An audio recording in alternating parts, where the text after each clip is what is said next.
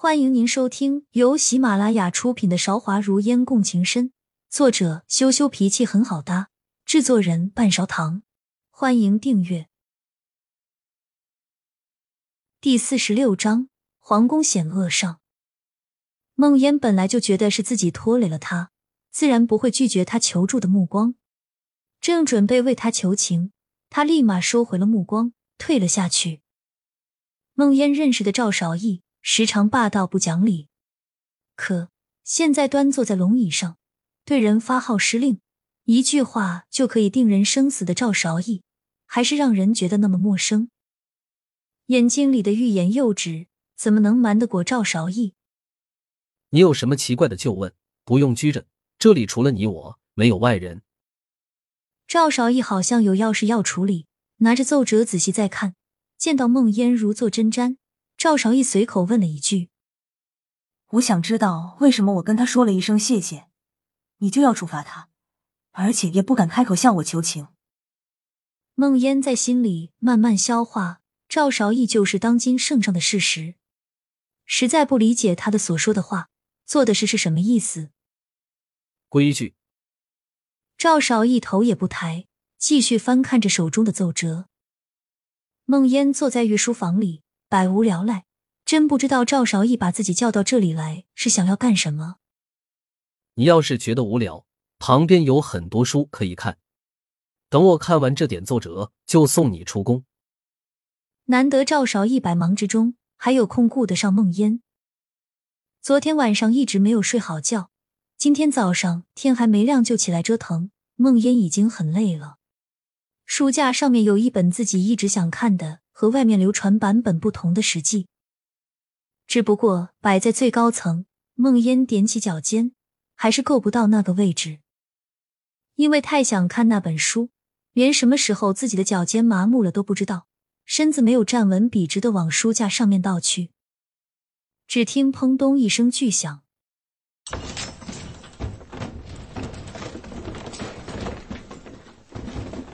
几排书架接连着倒了下去。梦烟趴在最先那一排的书架上面，看傻了眼，动也没动一下。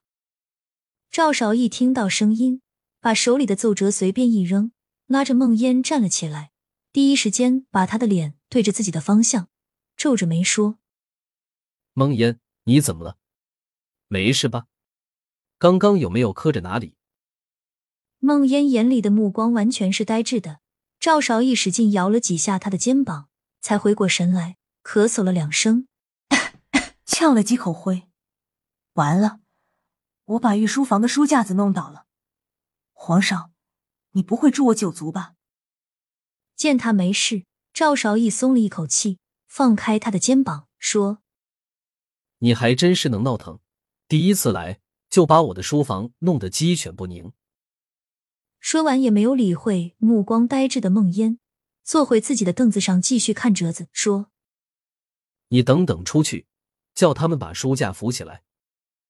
赵少义的样子一点都不像是要生气。孟烟惊魂未定，拍了拍胸口说：“我将功折罪，将功折罪。”他坐在龙椅上面，心不在焉的看着奏折，实在想笑，却生怕被人看见，只能死死的忍住。御书房里大动静，让外面候着的内侍宫女们。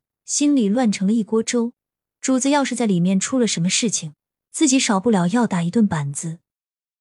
出于规矩，又不敢轻易进去，生怕会坏了主子的好事，那可不是一顿板子就能解决的问题。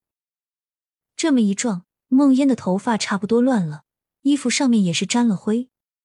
稍稍整理仪容，在外面的人变成热锅上的蚂蚁之前，推开门，非常不好意思说。那个御书房的书架不小心被我弄到了，你们能进去扶起来一下吗？这位一看对于皇帝陛下来说就不是普通人物，有了吩咐，自然是要立马执行。有了先前宫女的前车之鉴，内侍们哪里敢要孟烟说什么客气话，连忙赔了笑脸说：“孟姑娘有什么事情，尽管吩咐奴才就是了。”从他们的殷勤和送孟烟进宫的嬷嬷态度上的对比，孟烟又一次感受到了踩高捧低、世态炎凉。皇宫里和梦烟家里伺候的人到底是不一样的。内侍们知道赵韶义在看奏折，走路的脚步几乎听不见，将书架一个一个抬起来，配合默契，几乎没有说什么话。很快，一排排书架恢复了原样，梦烟也在这安逸的环境中睡着了。赵韶义抬起头，说了句：“你也算是开先例，第一次来就把我的书全部弄乱。”学武都没有你这么能折腾。孟烟手里捧着那本《史记》，保持着同一个姿势，没有回赵韶义的话。旁边一个内侍灵机一动，走到孟烟旁边，小声呼唤着：“孟姑娘，孟姑娘！”这才悠悠转醒。你一个姑娘家睡觉还流这么多哈喇子，快擦一擦。注视着梦烟的赵韶义，脸上全是嫌恶之色。虽然知道自己睡觉是不会流口水的，旁边的内侍都笑了起来。梦烟睡眼惺忪，见到旁边内侍的表情有些怀疑，还是用袖子去擦。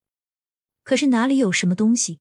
这下旁边内侍的笑意更加明显了。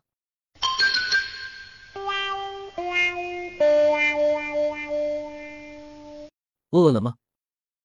捉弄完孟烟，赵少义脸上也并没有什么特别的神色。低着头看奏折，想要剜他一眼都没有机会。早上起来的时候就什么东西都没吃，梦烟早就饥肠辘辘了，偏偏这个时候肚子还不争气，响了一下，真是丢脸到了极点。梦烟面红耳赤，低着头没有说话。赵少义还是埋头看奏折，赶在孟烟绝望之前说了一句：“下去准备午膳吧。”孟姑娘喜欢吃鱼，喜欢吃鱼。孟烟愣了一下，什么时候的事情？他自己怎么不知道？